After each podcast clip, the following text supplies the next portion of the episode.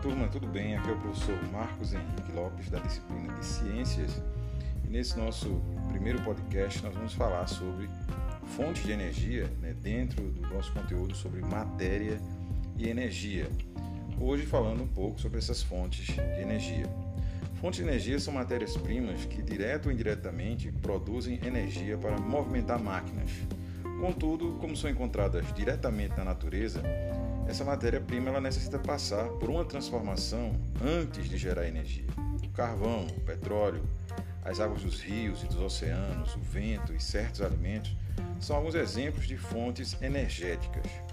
A energia gerada será empregada em diversos fins, como os transportes, indústria, agricultura, uso doméstico, etc. As fontes de energia ou recursos energéticos podem ser classificados em dois grupos: energias renováveis e não renováveis. Vamos falar um pouco sobre as energias renováveis. As energias renováveis são aquelas que se regeneram espontaneamente ou através da intervenção humana.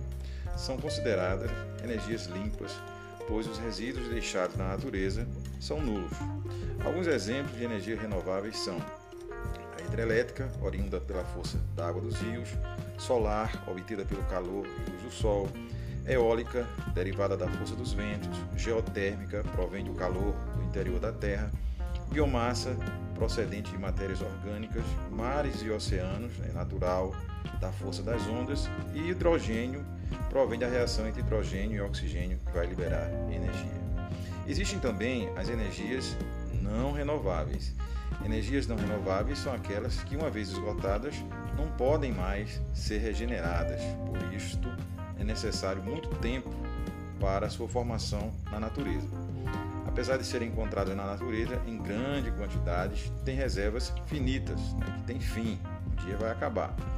São consideradas energias poluentes porque sua utilização causa danos para o meio ambiente.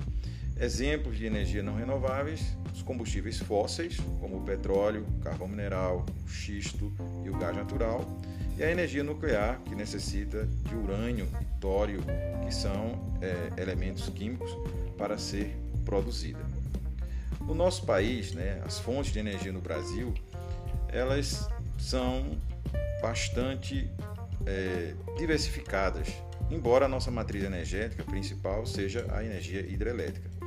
A busca por fontes alternativas de energias não poluentes ou renováveis tem avançado no mundo seja para diminuir a dependência do petróleo, seja para descer os níveis de poluição, o fato é que a busca por diferentes fontes de energia já é uma realidade no mundo.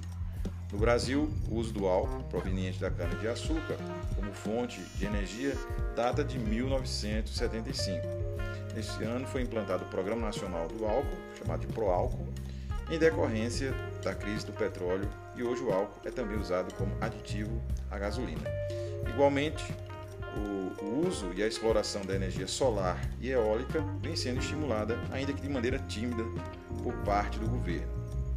Quanto à energia solar, ela é explorada abaixo do seu potencial. Um dos impedimentos é o alto custo dos painéis de células fotovoltaicas, que são as responsáveis por armazenar e transformar a luz solar em energia.